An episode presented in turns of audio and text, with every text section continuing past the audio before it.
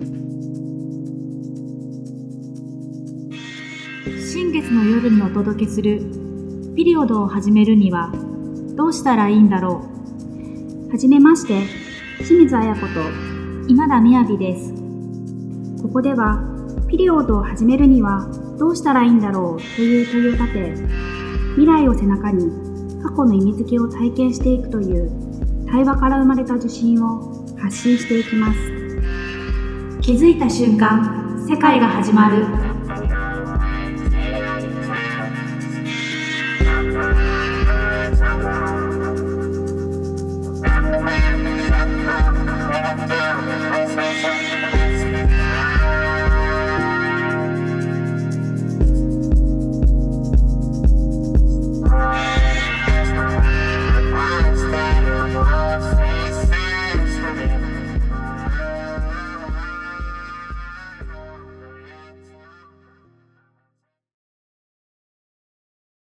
では早速後半を始めたいと思います。あの、前半では、まあ、辰富くんがどんな世界を見ているのかっていうところを聞いていったんですけれども、まあ、最初にみやびさんがその、初めて映像を見たときに、すごい解像度の高いものを作る方だなっていうふうに、あの、印象があったとおっしゃってたと思うんですけど、なんか本当そうだなと思って、この見ている世界、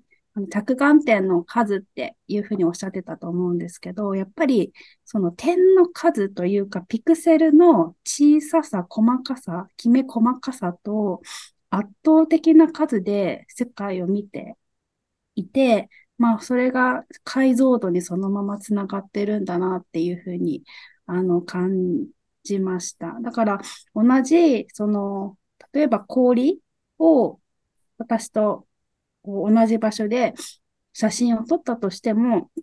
そもそもその時点で見ている解像度が違うから、それは何かしらにパシャって1枚写真を撮ったとしても、その伝わるものの質は全然違うよなっていうのを改めて感じることができて、なんかめちゃくちゃ面白いなと思って今日お話聞いております。でね、あの、まあ、後半のテーマ2つ聞く前に、どうしても私がもう一つだけ聞きたいことがあるので、はい、それからちょっと聞いてもいいですか、はい、すいません。あの、まあ、映像って唯一時間を操作できると思うんですよ。だからその時間の扱い方はどうされてるのかなっていうふうにすごい気になっていて、要はそのスピードを落とせば、普段見ているその世界、人間が見ているスピードって決められてるけど、映像に落とし込めば、ゆっくりにもできるし、早くもできるし、それによって見える世界っていうのもあるじゃないですか。むしろそれでしか見えない世界があるなと思ったときに、そこの扱いはどんな風にされてるのかなっていうのはすごい気になってて。うん。それをゆっくり見たいかどうかうんうん。ですけど まあ、より映すもののスピード感あるものだったら、肉眼では一瞬で過ぎ去ってしまうものを、映像だったらそれをゆっくり見せられる、見せることができる。なんなら、なんならその瞬間で何が起きてるのかもうちょっと見てみたいって、俺が思ったらうん、ゆっくり撮ります。うん、なるほどね。うん。そこが、まあ、例えばもう、スポーツカーがビュンって目の前を通るとき、うん、通る映像、1秒で通り過ぎる映像を、例えば10秒間スローで、うん、あの、映せるってなったら、そこで映すことができるのって、うん、車がゆっくりだ、ゆっくり進むだけじゃなくて、その時、よく見たらドライバーがどんな表情をしてるのかとか、うん、アスファルトに転がってる石がどう弾き、弾かれてるのかとか、どう煙が出てるのかとか、いろんなその要素をより細かく見ら、見ることができる余白ができると思うので、そういうところにも、そういうところもを映したいなって思った時には、時間をあえて、無理やり作り込みますね。やっぱり全体のメッセージの中の一要素として、それが必要だったらみたいなことなんですか？そうですね。うん必要ない時もありますし、もちろん。あるんだ。あるなって、そのあるんだったら必要ないけど入れることはないっていう意味ですか？必要ないけど入れることもあるってことですか？あ、そのスローモーションをとかってことですか？その時間の操作？はい。ですね。まあ、必要な時は入れるけど、必要ない時は入れないけど、必要なさそうでも入れたらおもろいんじゃないかなっていう時は入れるし。なるほどね。本当に、まあ、何回も言うけど企画次第っていうか、かどどういう全体、完成図を想像してるのかとか、うん、どういう完成図に近づけたいのかっていうのに本当によりますね。まあ、逆もしかり、そのスピードを速めることもできるので、うん、ゆっくり動いてるものがどう動いてるのかとか、うん、っていうのをよりこう見せるとかっていうこともできますね。映像だったら。なんか、まあ、一つのツールとして。あやかちゃんがさっき言った方がいいね。いや、なんか、あの、え、そのスピードもそうだし、音楽もそうだし、なんか映像の方がやっぱりいろんなことができそうなのに、写真よりかは、写真の方が作り込みやすいみたいなことを最初おっしゃってました、はい。なんか、そこがすごいつかみそうで全然つかめないなと思いました。うんうんうん。はい。僕も、な、なんて言うんだろう。作り込むっていうのは、作り込むっていうのを、情報を詰め込むっていうことでは全くなくて、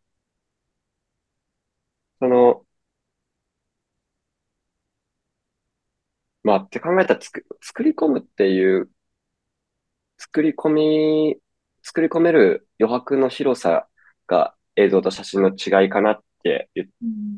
たけど、それももしかしたら違うのかもしんないです。自分もそこに対して深く考えるっていうことを、特に、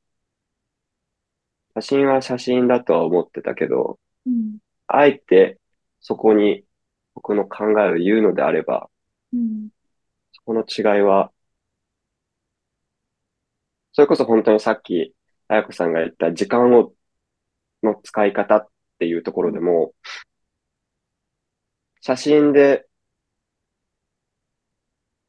写真でも被写体をぶらすことによってそこの時間を表現することもできるし、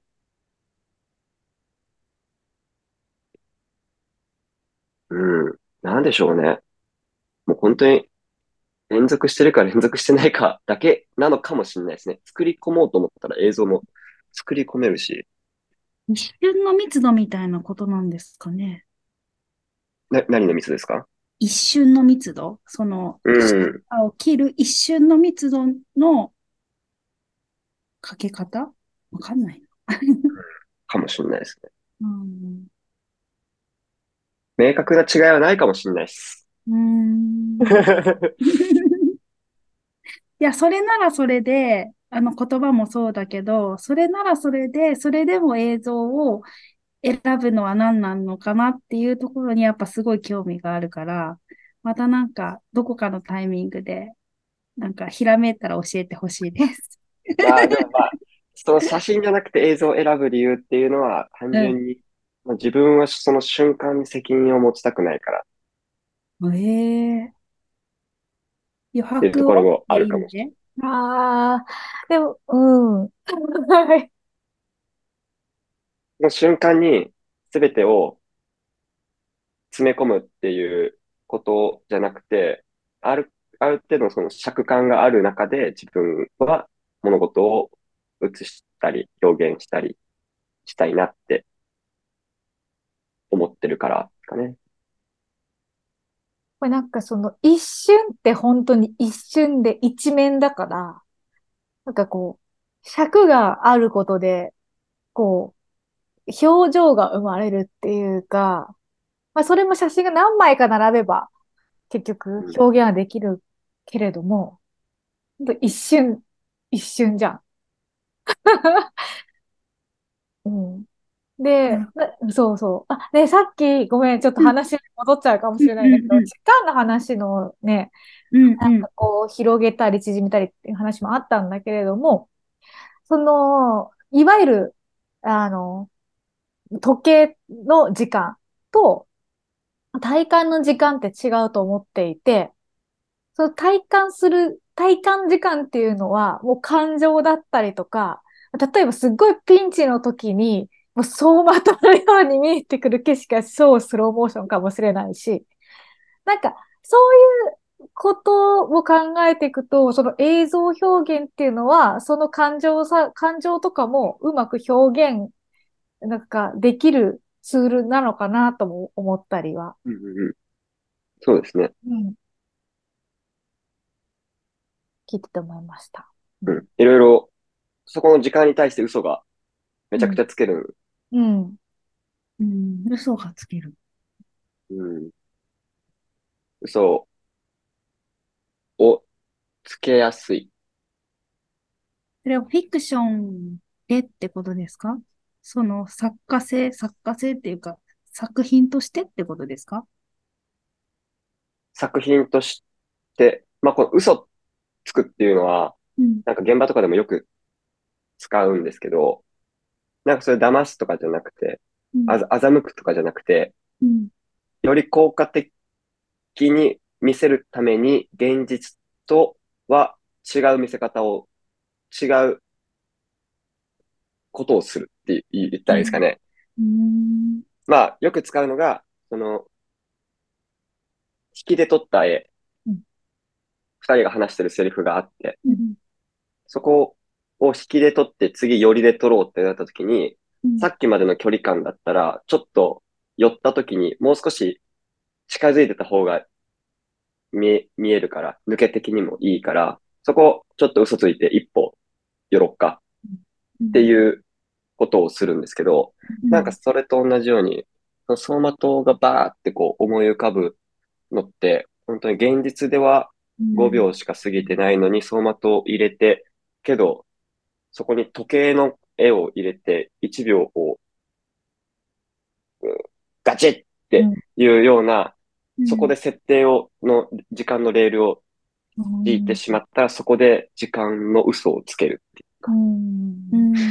そこは最終的な編集的な嘘ではあるけど、うんうんうん、現場的にも嘘を、はつきますね。なるほどね。一本、その本当に一本のものをこうやってるわけじゃなくて、物理的にも嘘があるってことですよね。そうですね。あただ、見てる人は絶対気づかないですけど、そうそうそうそう、うんうん、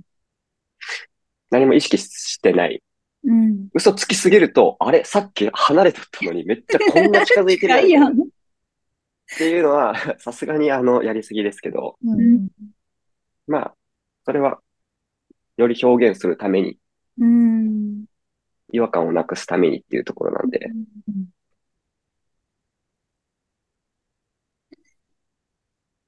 面白いね。面白い、面白いってずっと聞いた、聞きたくなっちゃう話。どんどんいろんなものが浮かんで、どんどん突っ込みたくなってくるからね。そっか。え、いや、ちょっともう一個、英語、映映画の話にも一個だけジャンプしてもいいですか？ちょっとこれ終わるかな？わかんないけど。大丈夫。いやそ、そういう意味の嘘をつくと、はい。映画の世界観として、脚本として嘘をつくの、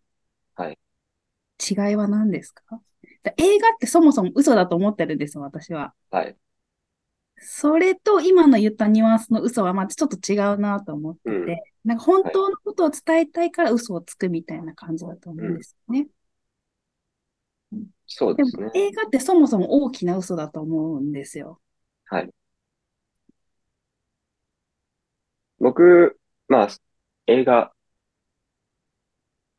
ごめんなさい、本当に映画、あの、実、友達としか作ってない状態だから、本当に偉そうなこと言えないんですけど、えー、映画とか、まあ何でもストーリーがあるものっていうのは、うんうん、そこはフィクション、ノンフィクションっていうところで、ドキュメンタリーとかも言ったら、ノンフィクションだけど、創作されたものであるっていうところには、フィクションもノンフィクションも変わらないとは思うんですけど、そこをストーリー的に嘘はないとは思いますね。うん。ストーリーを作るっていうことが嘘を作るということなのであれば、それは違う気はしますね。ね。日野彩子さん、あの、朝ごはん何食べました？って言って、パン食べたのに、いや、ご飯食べたって言ったら、それは嘘ですけど、ああ。なんか、来週、じゃあ、来週の月曜日はどんな一日にしたいですか？って言ったときに、うん。こう、こんな、どんな日を思い浮かべますか？って言ったときに、まあ朝は9時に起きて、なんちゃらなんちゃらしてとかっていうのは、そこは、現、現実の絵で現実じゃないけど嘘ではない。確かに。そこのストーリーを想像するっていうところで、ここは、まあ、実際にいた人間が言ってないことを、演出的に言わせるっていうのは、そこは嘘かもしれないですけど、例えばまあ実際にいた人間の映画、ドキュメンタリー映画みたいな感じで、それを事実をもとにした作品映画作品があったとしても、そこで実際にその人間が言ってないことを多少脚色をつけるっていう作業でセリフを増やすとか、なんか言ってないことを言わせるっていうのは多少嘘かもしれないけど、本当に脚色っていうところで、ここは嘘じゃなくて、よりその人を表現するためのちょっとしたスパイスであると思うから、本当に事実と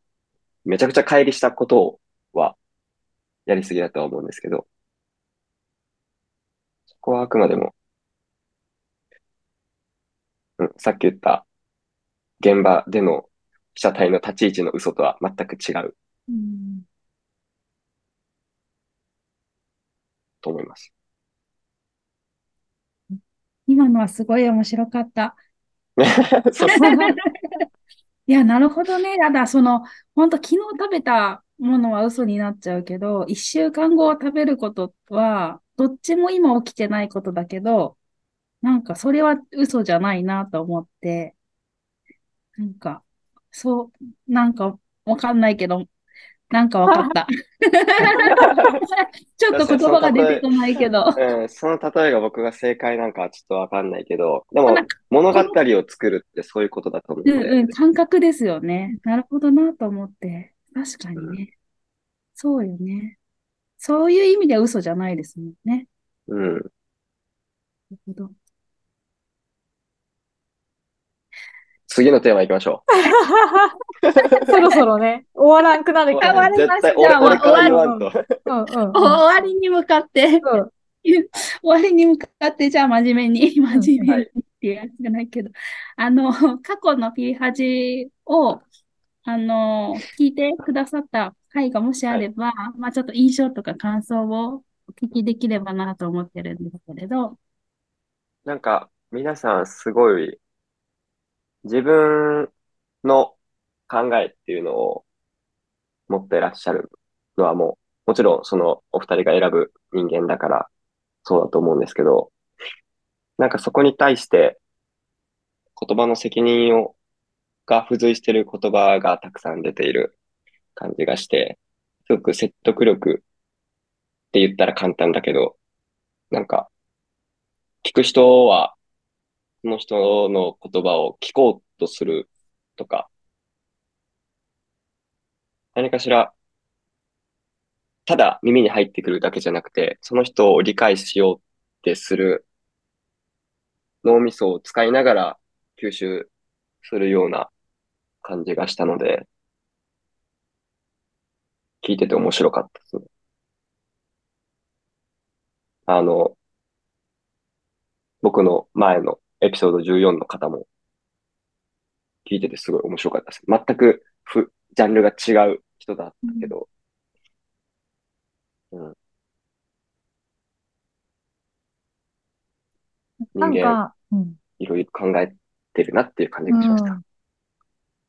なんかちょっと全然違う質問していいですか？辰富くんだから聞いてみたくて。はい、いや、自分たち、どっちかって言ったら文章を書いてた側 の人間で、はい。あの、よく、あの、あやこちゃんと二人で LINE で長文のメッセージし合ってて、かなりこう、あの、クレイジーな思考の映画をしてるんだけれども、まあ、まあそういったものを残してるノートの方に記事として公開していて、おそらくそっちの方が実は得意なんだけれども、なんかある日ふと音声メディアやってみたいなと思って、音の方にちょっと挑戦してみたっていうところなんですね。はい。で、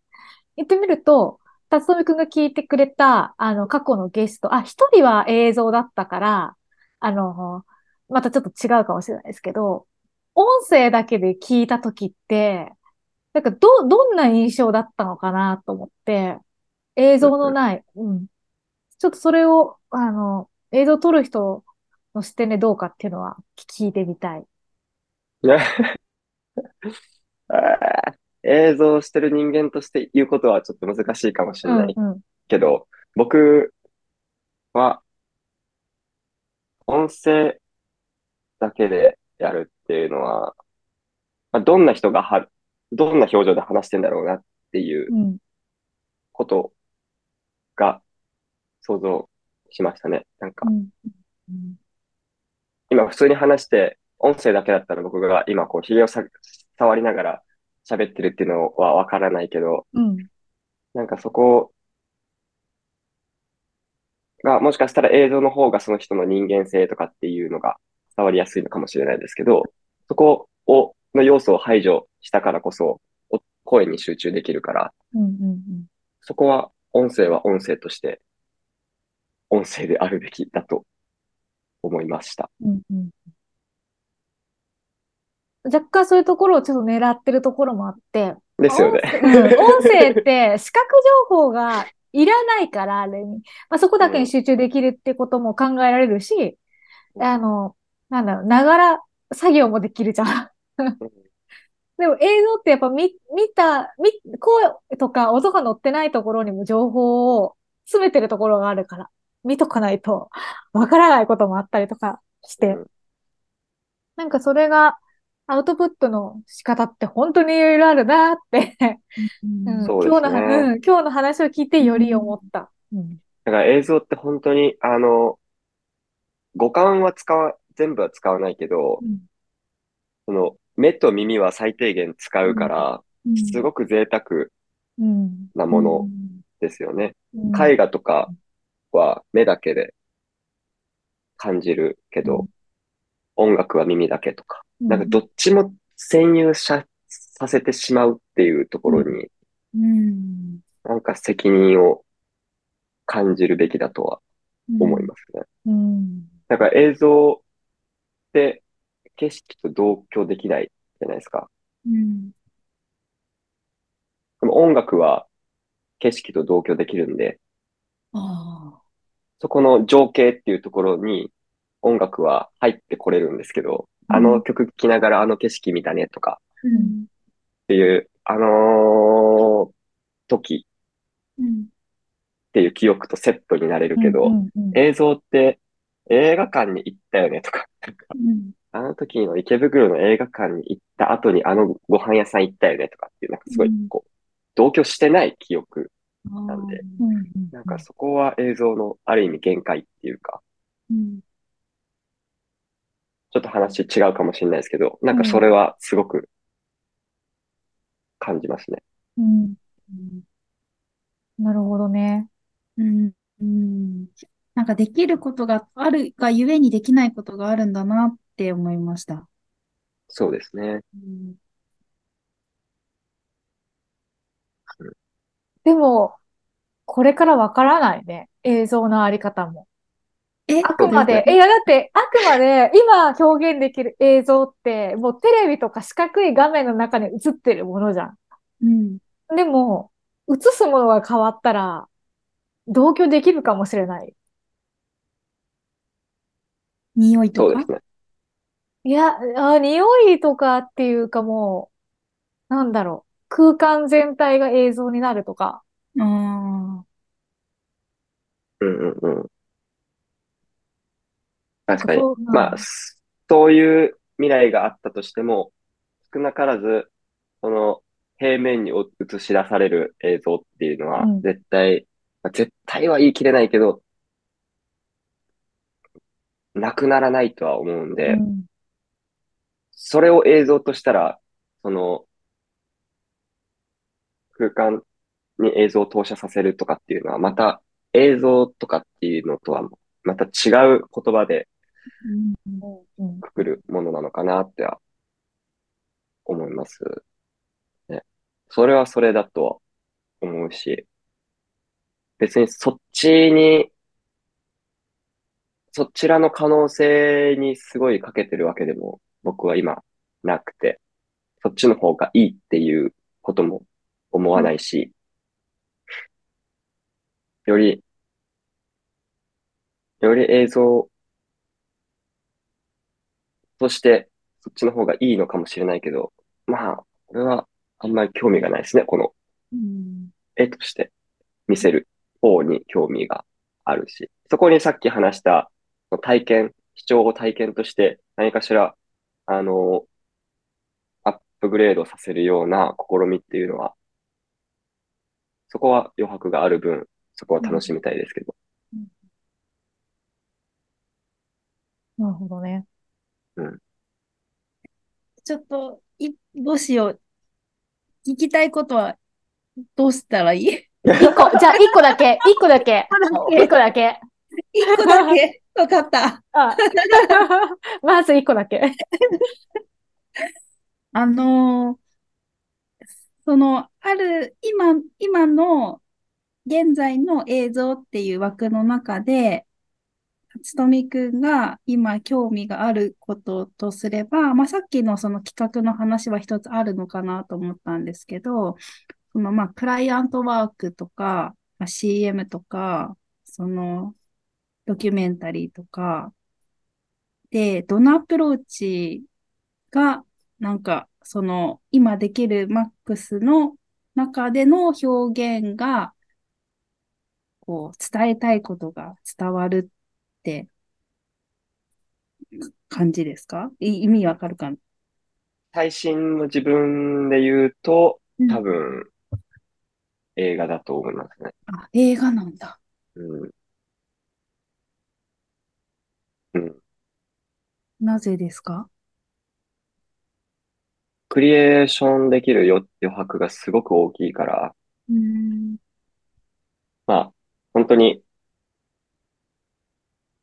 いずれは長編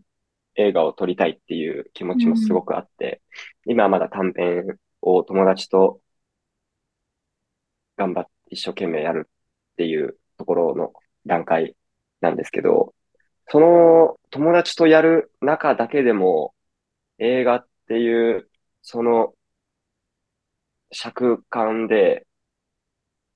物事を表現するっていうところにすごく楽しみを感じたので、うん、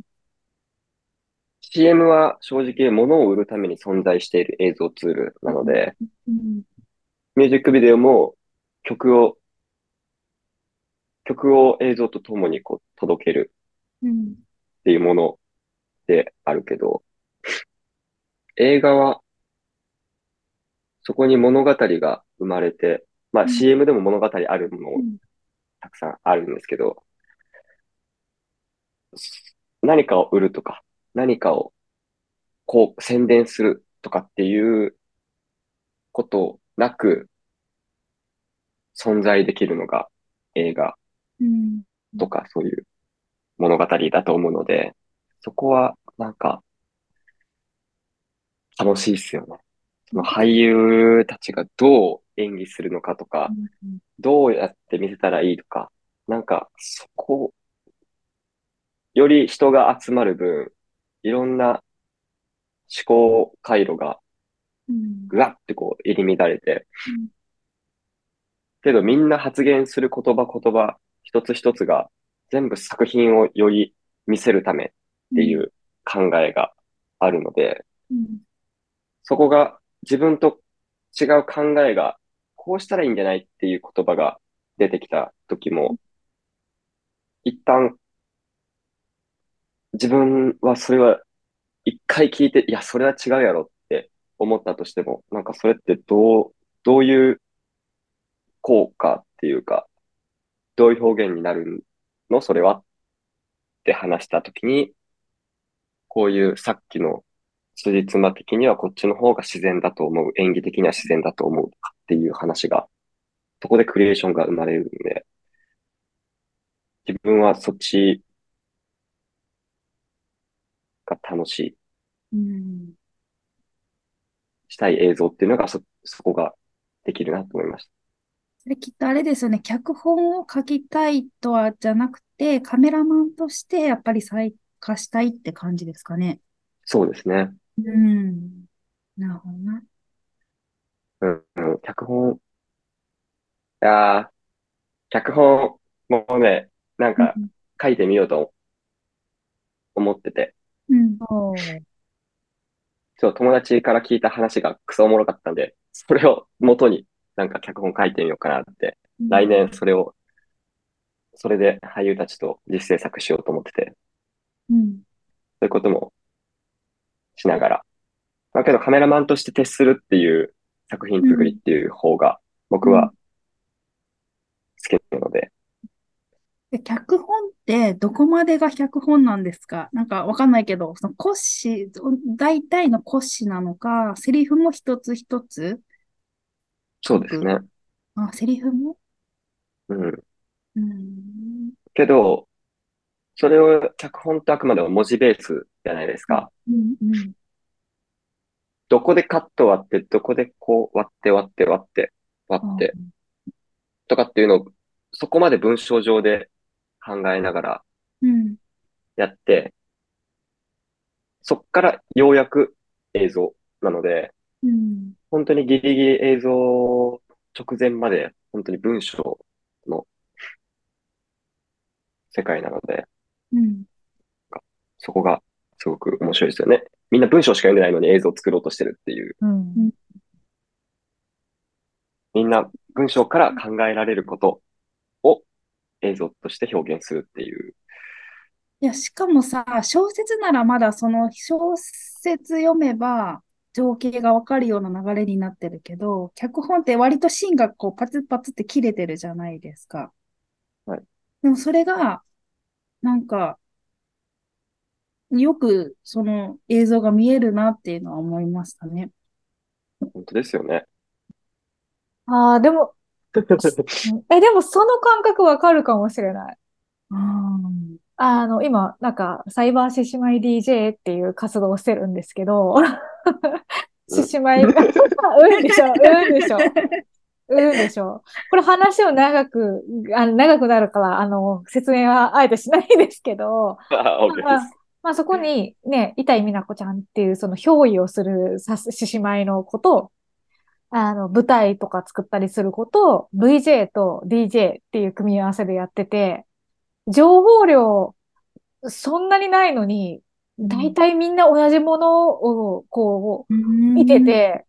ああ、あれはこうでこうだからこうだよねって言って、一切リハせずに当日迎えるんだけど、バッチリハマるんよ。うん、なんか、なんかね、言、言語化してなくても映像で見ている みんなで、勝手にあた脳内映像が一致してる。でもそれはもうなんか特性ですよね。なんかその人たちにしか持ってないなんかパーツなんだろうなっていうふうにはすごい思います。なんか即興力っていうか、うん、インプロの、その、瞬発的に、まあそのえ映画は多分瞬発的にはできないですけど、さっきその、みやびさんが言ったやつは、瞬間的な、なんか描写がみんな同じ方向を向いてて、それぞれの役割として、それをちゃんと切り取れる、アプローチできるところの即興の完成図が向いてるっていうのが、そこに自分が思いか、思ってなかったものが多少生まれたとしても、そこに対応して、対応できるっていう重、対応力と柔軟力と理解力と、と、そ総合的に即興力っていうのが、多分、ある人だからできてると思います、それは。すごいと思う。あの、去年のドラマでサイレントっていうドラマがあって、あれがすごく好きだったんですよ。で、なんで好きだったのかなと思ったら、はい、まあ言葉と思いをテーマにしてたからっていうのが多分あって、で、なんかそ、それをきっかけにそのドラマのこといろいろ調べてたら、まあ脚本家さんが、産方さんって割と新人のなんか最近こう、それで初めて連動裏をされた方だったらしいんですけど、で、そのサイレントのドラマの、えっと、シナリオブック、脚本が本になってるっていうのは知ったんで、ちょうどこの土曜日に読んでみたんですよね。私、衝撃だったのが、あんなに綺麗な映像っていうか、まあ、光もちゃんとして、まあ、もちろんセリフとか間合いとか、その一つの作品として見てたものの、その最初の脚本がこんなにも情報量が少なかったってことに私は衝撃だったんですよ。それこそ小説読むよりもセリフしかないし、なんか C もパツ パツパツってしかやってないし、全然繋がってなくて、結構それが衝撃で、え、こんなに 少ない情報からあんな映像が撮れてたのっていうのがびっくりしたんで、なんかそれがなんかできる人たちって、すごい私にはないピースを絶対持ってるなと思いました。だからその VJ たちのその即興ができる人たちも、なんかすごいなと単純に思いますね。まあその映像、脚本と、まあ小説は読んでみてもらった通り全然違うもので、ただ映像、それを映像化するまでの、あの、ステップをなぞると、その脚本があって、シーンが、の、ロケーションが選ばれて、そこに、キャスティング、この人は、この役はこの人でっていう、で、衣装はこれで、で、立ち位置は、まあ、多分ロケ、ロケ地が決まってからだと思うんですけど、そのロケ地が決まって、配役が決まってとかっていう段階を踏んでいく、いけばいくほど、多分、映像は見えてくるとは思うんですけど、最終的に現場に入った瞬間に、誰をどこに配置するとか、どっからどの光を入れるとか、どれぐらいのサイズ感で映すのかとかっていうのは、もう現場でしか生まれないものなので、んなんかそこでの即興力ですかね。これはもう撮影する当日にってことですか？まあもちろんリハーサルとはあるとは思うんですけど。まあそうですね、ロケハンとかっていう段階があるので、ある程度は考えるんですけど、うん、めっちゃ変わりますから、それは。うん、えー、こっちからとも撮ろうと思ってたけど、あいや、こっちじゃね？なんか。すごいな。それをみんながそこで対応力を発揮するってことですよね。まあそうですね。そこの方向を決めるのが監督なので、うん。ごめん、さっきあっちって言ってたけど、ごめん、こっちへは？って言ったら、え、な、なんで？ってなっても、いや、だって、あっちに、あんまりお光が外交が曇ってたから、あれだから、こっちでライト作った方がいいと思うっていう説明がちゃんと監督はできるで、うん、それに対して、まあ、こっちじゃねって言った瞬間に、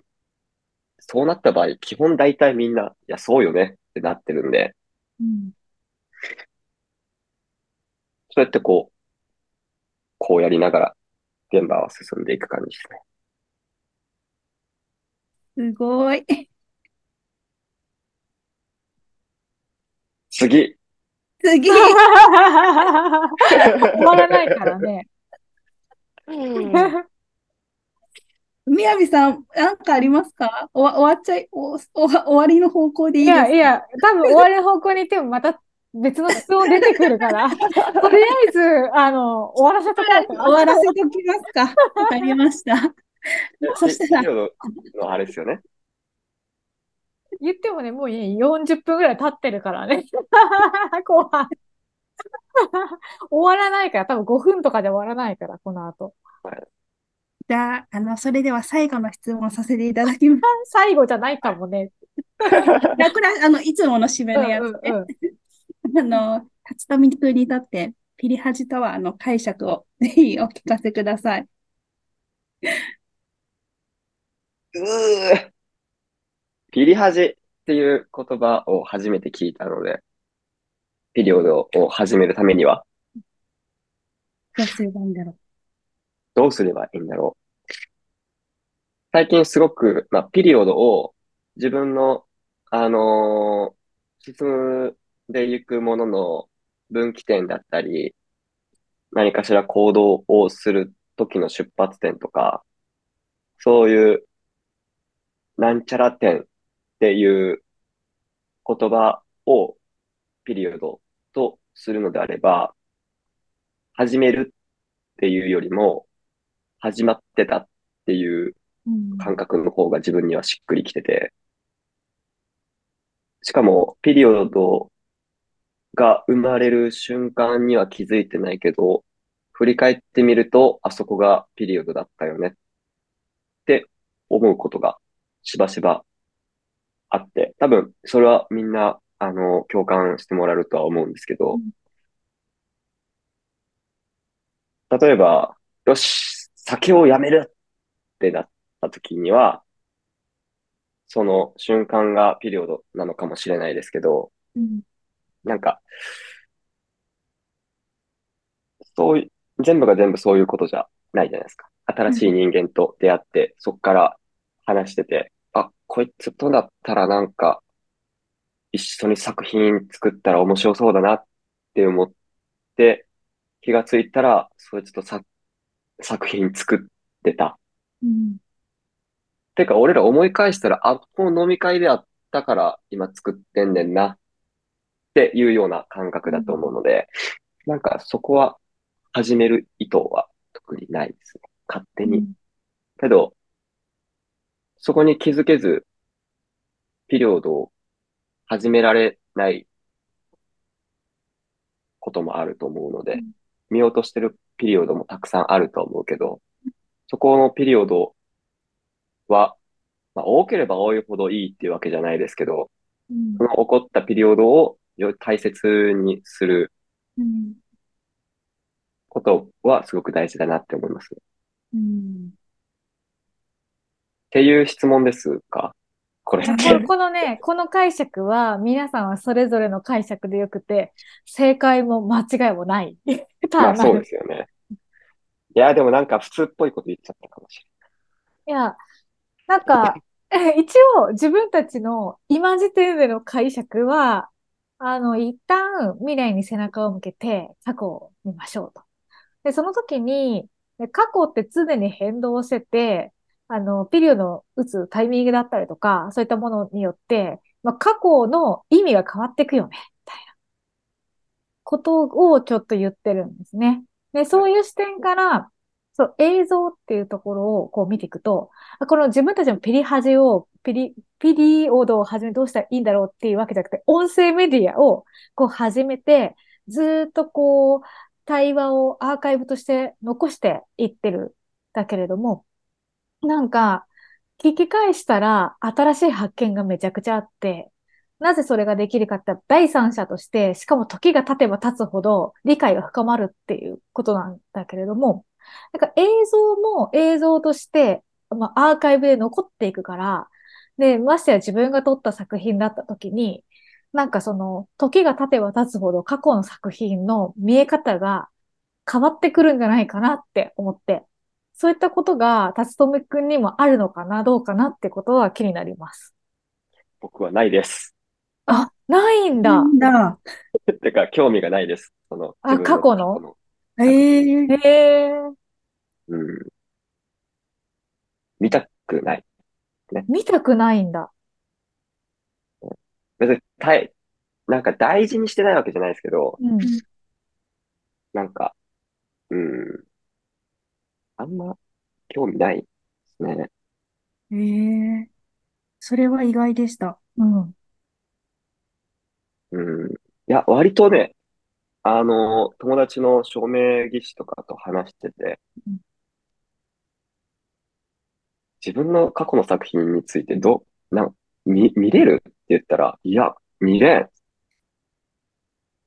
人にも見したくないし、自分も見たくないし、それが自分の知らないところで評価されるのは嬉しいけれども、うん、なんか別にそれを1年前の作品とか見てくださいって言って、俺は恥ずかしくて言えないよねって話をしてて、うん、なんかそれは、はあのー、みやびさんが言ったそのこととは多分違う考えだと思うんですけど、なんかそいつも僕もだったんですけど、昨日の自分は今の自分よりも下手くそだと思って、うん、もう常にあのクオリティをもっとアップアップアップしていくことにしか興味がないから、か先週撮った作品も別にもうどうでもいい。もう、知らもう次っていう考えだから、そういう感覚になってるんだろうなって思うんですけど、うん、けど、あの時ああだったから、今回もこうしよっか、とか、うん、とかっていう考えは全然しますけどね。あの時これでうまくいったからっていう、過去をも引っ張ってくることはあるけど、うん、あんまり自分から過去に対して向き合うっていうことは、あまりしないかな。ね。多分、今の話聞いて分かったのが、自分たちがさっき今言ったピリハジの音声メディアとしてのアーカイブに関しては、情報のアーカイブだから、思考のアーカイブだから、多分、うん、あの、あ、なんだろう、アップデートされ、未来でもアップデート、過去がアップデートされていくっていう考え方なんだけれども、今の辰富くんの映像作品に対しての、えっ、ー、と、あの話は、どちらかというと、なんか自分も一緒で、過去やってきた活動に全く興味がないっていう。ああ、そうですね。うん、そうそう。言ったことは多分、うん、多分そういうことだろうなと思って、うん、なんかもう、過去い、なんかすごい成功してたことがあったとしても、もうなんかもうそれは過去のことだし、今興味のあることじゃないみたいな。うんうんうん。でも、なんかでもそ、うん、うん。ヤビさんが言ったその過去の思考のアップデートとかっていうのにも、あんまり僕は、うん。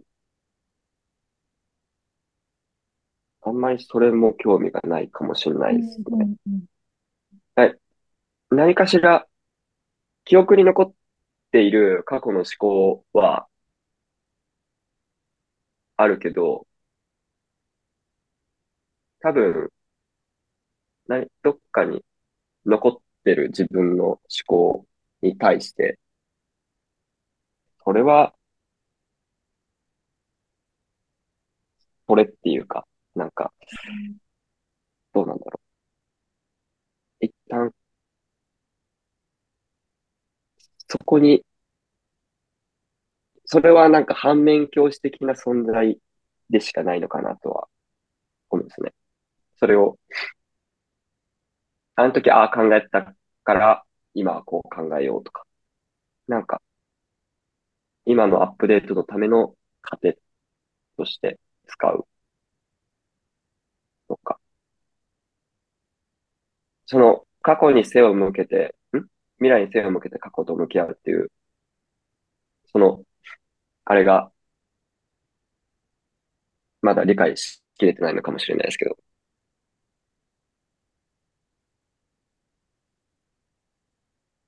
それは、その記憶の過去の思考のアップデートっていうのは、どういうことか、なんかもうちょっと聞いてもいいですか？あまあ、例えば、さっき、あ前半の方で、今までは美しさに軸を置いていて作品を撮っていたっていうところから、なんかそうじゃないのかもしれないっていう、はい、こう別の可能性を見出す作品が出てきたとするじゃん。で、もしかすると、はい、まだ辰富くんのその作品数とかこの年数も関わってくるかもしれないけれども、一周回ってまた美しさを軸にする時が来るかもしれないってなった時に、はいはいはい、なんか、そのあの、またでも美しさを軸にするんだけど、初めに美しさを軸にしてた時と、おそらくまた違うと思うんですよ。はい、あの、経験が一回りしてるから。なんかそういった時に過去がなんかこう重なってくるっていうか、アップデートされていくタイミングがやってくることがあるのかなと思って、なんかもしかす、うん、もしかすると、え、映画をもっともっとたくさん撮ってったらなんかそういうのが出てくるのかもしれないな。それとも全然本当にそういうことがなし、ないみたいなので、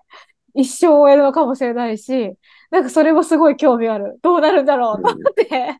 そうですね。今の話を聞いた限りでも、特に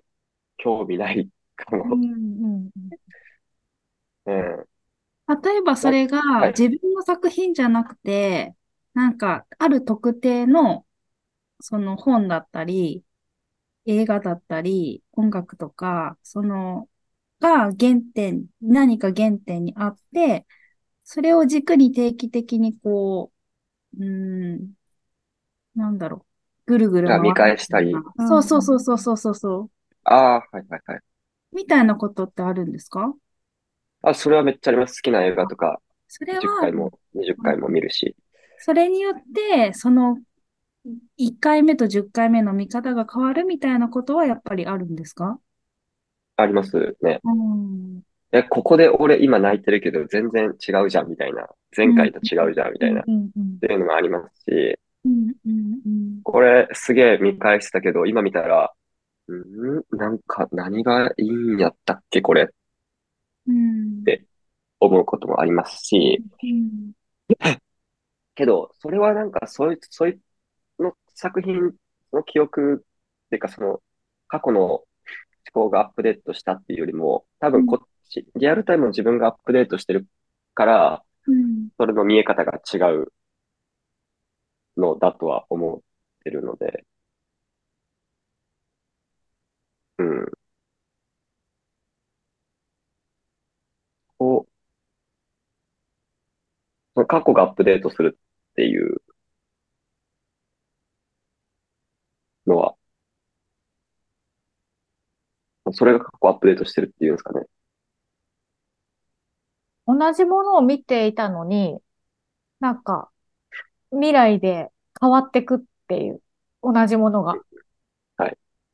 それがなんかこう、上書きされてくっていうか、変動してるってアップデートっていう言い方っていうよりも、常に変わって、変わっ、なんか、違うっていうニュアンスかな。なるほど。それ違うっていうのは、うん、い今の自分がですか？過去のものがですか？なんか、合わせ鏡みたいな感じ。あなるほど。うん。だってもの、過去のものっていうのは変わってなくって、同じものの存在だったわけだし、うん、まあ、それも条件の捉え方と一緒で、おそらく。なんか、見、見方が違うだけで、だから、だから知覚できるというか、認識できるものによって、なんかこう、可能性が変わるっていうか、可能性って言い方がわかんないけど、本当は同じ情報量あったのに、っていう。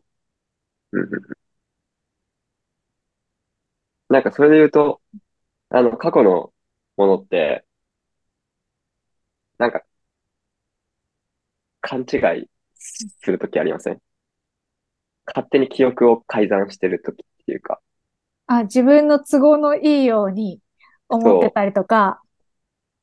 あれ？逆回り。そんなんだっけ？みたいな。え、全然違うぞみたいなことがしばしば、なんか、ありますよね。思い出を美化してしまうとか。そう、美化して、あ、えー、こんなんじゃなかったけどな、みたいな。い、なんか、それは、ま、違う話か。でもまあ、辰富くんは、まあ、自分の作品に対しては、うん、もちろんなんかスキル的なところでやっぱ見ちゃうから、うん、っていうところはあるのかもしれないんですけど、でも誰かにとっては、その作品が原点になってることって多分あると思うんですよ。うん。で今から映画を撮れ、撮るにつれてそういう作品がやっぱり生まれてきたってなった時に、なんか、その人にとっては、そういう何な、なぜか見返してしまうものになってしまうっていうことに対してはどういう感覚ですか？めっちゃ嬉しいですけど、そんな見なくていいよって言う言うと思うんですね。でもなんかその、そのなんか初々しさも含めてなんか見たくなっちゃう時ってあるよね。なんか、それ、そ、そ、その情報も乗っかってていい感じの時もあるよ。まあ、そうですね。うん。けど、実家にある中学の時に使ってた携帯とか見たくないでしょ。あ、ちょっとそれ話が違う気がするよね。いや、なんか、僕が過去の作品見るのは、なんかそういう感覚とすごく似てて。ああ。恥ずかしさみたいなのがあるのかな。恥ずかしさだし、もあるし、なんか、うわ、こんな下手くそ。なんだこれみたいな。何も考えてないなって思ってる感覚がすごいわーってくるんで、なんか、うん、あ、まあ、そんな見見なくて見、見るとしても、あの、家帰ってみてお、俺の前で見ないでって。へえ。けど、誰かのきっかけになれるとかっていうのは、たまに言ってもらえる時があって、うん、なんかその、後輩でも、今でもよく一緒に仕事する後輩も、僕と出会ってからこう映像を始めたりとかしてて、それが今彼のなりわいになってるので、なんかそれはすごく嬉しいし、一緒にこう、アップデート、次に成長していきたいなって思いますね。え、じゃあさ、一番最後のその人生ね、一番最後は、やっぱり、はい、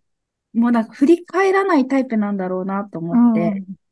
一番最後は死ぬ時までもきっと最新作の何かを作ってる感じなのかな。ああ、どうでしょうね。観葉植物屋さんしてるかもしれないですね。なんで？わかんないですけど、植物、まあ、植物好きなんで、なんか、これ映像何かしらでやめたとしたら、っ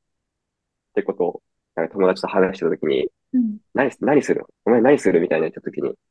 まあ、観葉植物屋さんかなみたいな話をしてー、うん。でも、まあ映像、死ぬまで映像を撮れるとすれば、うん、そうでしょうね。うん、何かしら次何撮ろうかなとかっていうことは考えるとは思いますね。うん、だから日々アップデートなんだろうな。昨日より今日みたいな。うん、今日、今この瞬間が最新みたいなね。で、その時の自分が何を作るかに興味があるんでしょうね。なんかそれを俳優の友達と話してて、1時間だけ打ち合わせするつもりが気がついたら6時間経ってた。こう、こんな感じでマジであのビデオ電話で話しちゃったんですけど、なんか、最近これ気づいたんやけどさ、って言えるのってめっちゃいいねって話してて、なんか、それはある意味、相手、その話す相手がそれ知ってたら、あ、うんうんうん、してる。今更？みたいな、いう感覚になるかもしれないけど、すごくこう、心を通じ合えてる仲間たちから、仲間の中だったら、うん、俺最近、あれ、こう思ったんだよねって言ったら、その人が1年前にそれ気づいたとしても、その人、自分からしたらそれが最新なんで、うん、なんか、それを言える？で、それに対して何かしら1年前に気づいた人間からしての情報っていうのがパッパって起こった時に、うん、思いついただけかもしれないけど、1年分の経験積んだやつの意見がパッて来れる。うん、なんかそれって、最新の自分を、こう、共有できる仲間、うん、っていうのは、すごく嬉しい環境だなって思って。そしたらまたアップデート、自分の中でアップデートできるし。うん、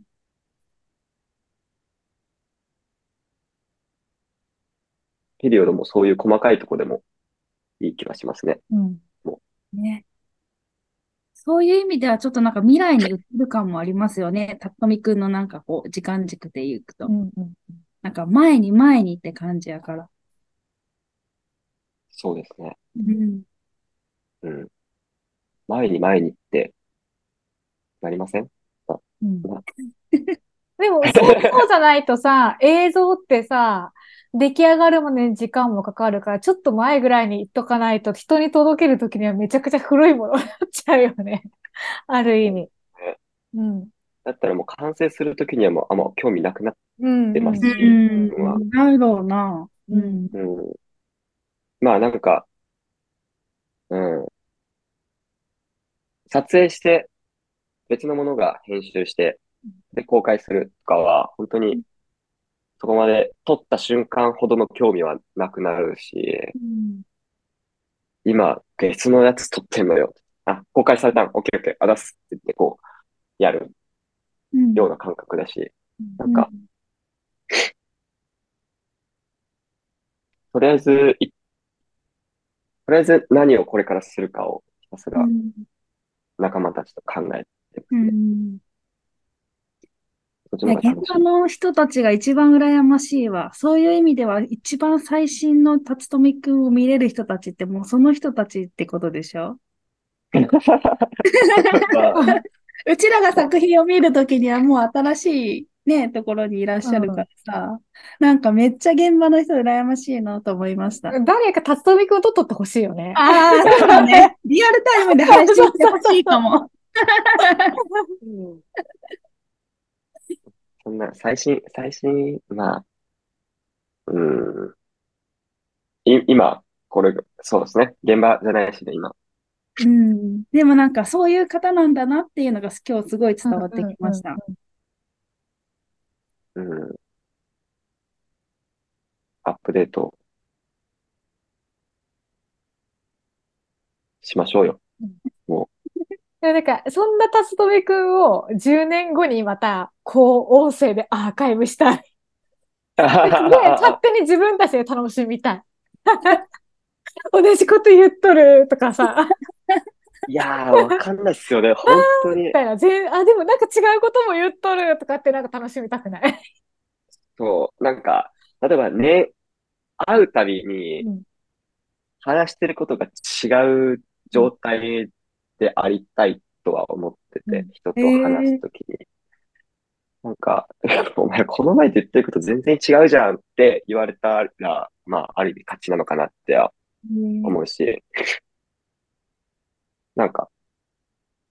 それ、あの、アウンのメンバーの橋本さん、署名してくれてた橋本さんには、あの、話してて、なんか、あ、打ったび、それこそその着眼する点が変化してて、多ければ多いほどいい。より世界を広く見ようぜって言ってたとしたら、いやー、やっぱ点って絞って一点だけにこう集中して、より、ま、あの、そぎ落とす引き算の方がいいよね、とかっていう、まあ、選択肢としてはあるじゃないですか。うん、捉え方であって。なんかそれがこういろいろコロコロコロコロ変わっていく方がいい、いいと思うし、うん、自分の性には合ってるなって思うんで、うん、なんか、今、今この今日の自分としての正解を持つのは大事だけど、それを正解として持ち続けないことは大事かなって、うん、最近よく考えますね。うん、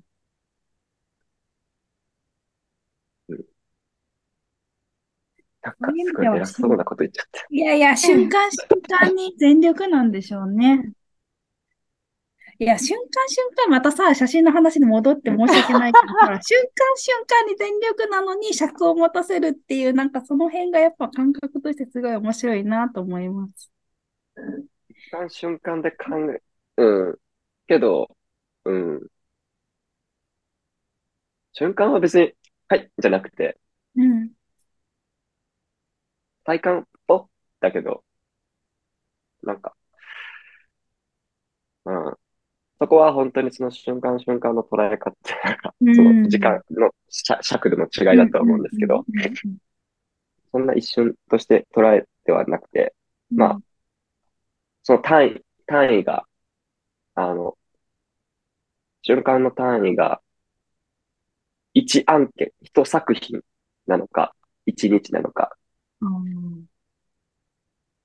一時間なのかにもよりますけど、うんうんうんなるほどね。自分は多分一作品として、うん。の一瞬。いや、その作品の中でも変わるときあるもん。なんだろう。うん。まあ、思い立ったらって感じですかね。うん。でもそういう人間を周りに置くっていうことが、大事だなって最近思って。うん、なんか、そういう刺激をくれない人とずっといたら、うん、そういう人とずっと案件に何回も何回も入ってたら、繰り返しのことにしかできないなって思うんで、うん、そういう、すごい常に全力で前に前に進もうとして、うん、過去を切り離してでも前に進もうとしてる人間がそばにいると、すごく自分で進むよりもはるかに速いスピードで進める気がする。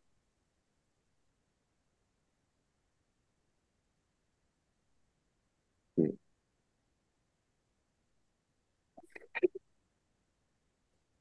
もうそろそろ終わっといた方がいい、ね。オッケー。あ、ほんまや。やば。わ、かった。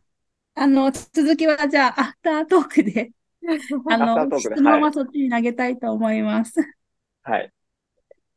あの、最後感想を言う前に、みやびさんからありますか？いや、多分もう感想じゃなくて、聞きたいことになったから、アフタートークで続きはお願いします。うんはい。あのー、まあ、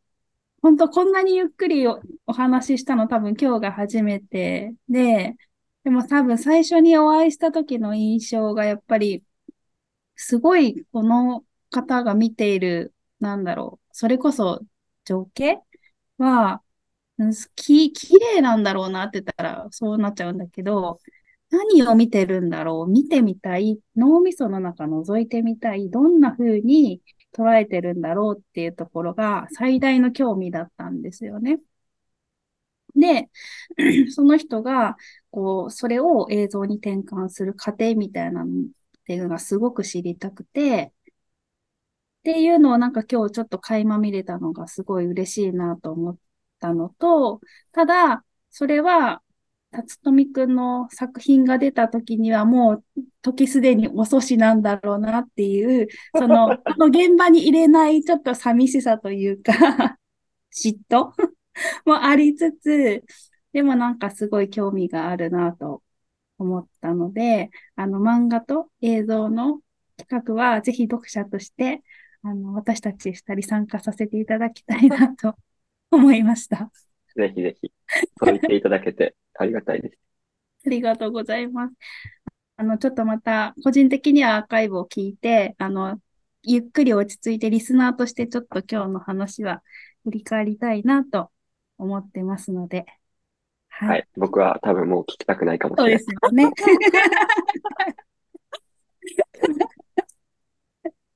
難しくて。はい。っていうところで、あの、またちょっと今日からまたアフタートークを進めていくので、まあ、聞いてくださってる方は、それ、この話の後どんな話が繰り広げられてるのかなもぜひ楽しみにしていただきたいと思っております。はい、すいません。ちょっと今日は長々、長丁場となりましたが、あの、長時間お付き合いいただきましてありがとうございました。カメラマンの辰富くんをお招きしました。ありがとうございました。ありがとうございました。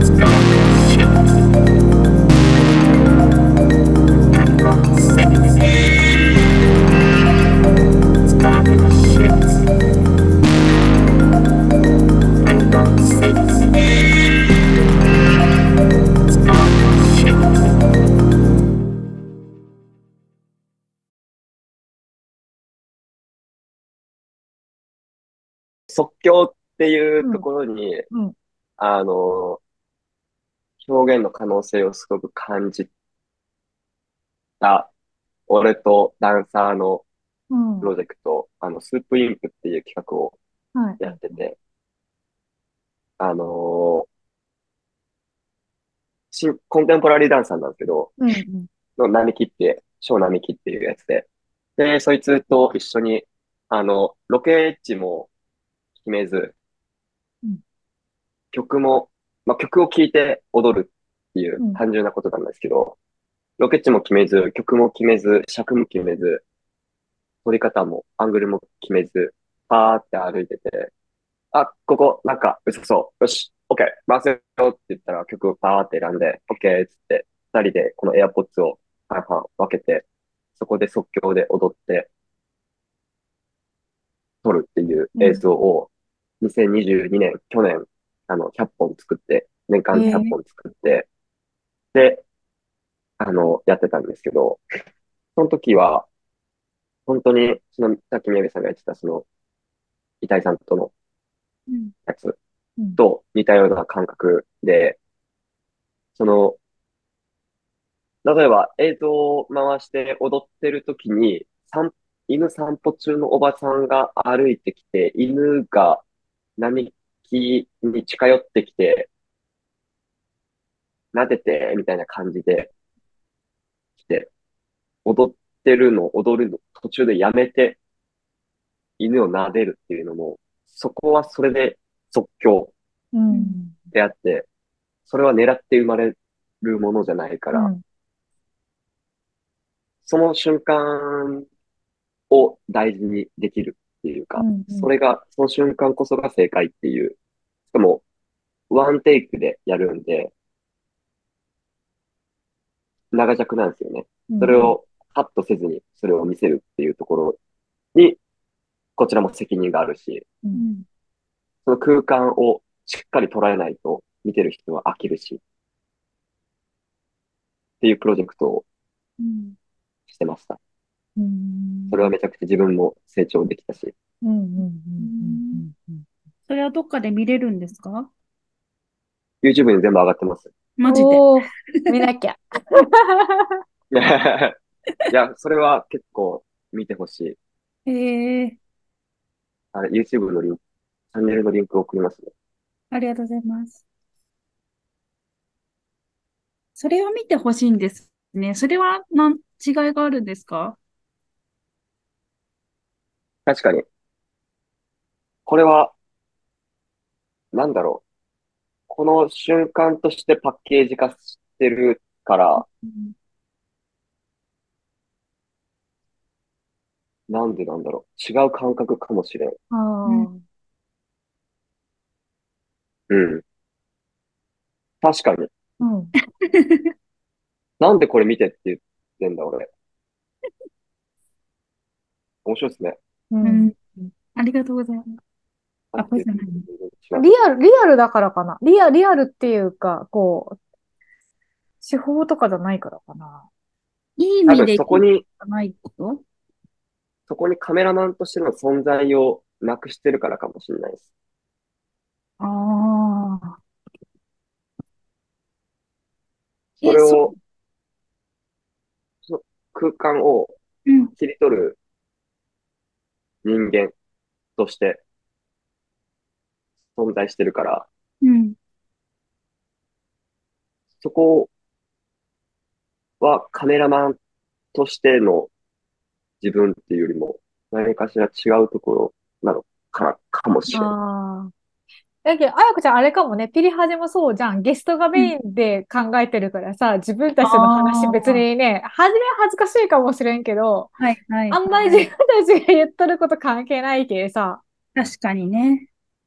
なんかそういうのがあるかもね。うん。うん。うん。重きがそこのインプロ、うん、出来事が主役なので、で、その下に、そこで身体表現をする被写体、うん、あくまでも被写体としての並木と、うん、それをあくまでも映す自分っていうのの一番下に、それをあくまでも映像としてアウトプットするっていうところが、うん、優先順位がかなり映像が低い企画だからこそ、うん、その出来事を見に行く感覚で、その作品見るかもしれないです。うん。矛盾しますね。なんか、うん。人として頑張ってれば頑張ってるほどっていうところと、うんうん、映像が一番優先順位が低いからこそ、なんか見てほしいっていうことにもなるっていう。うん。いや、でもね、今日はありがとうございました。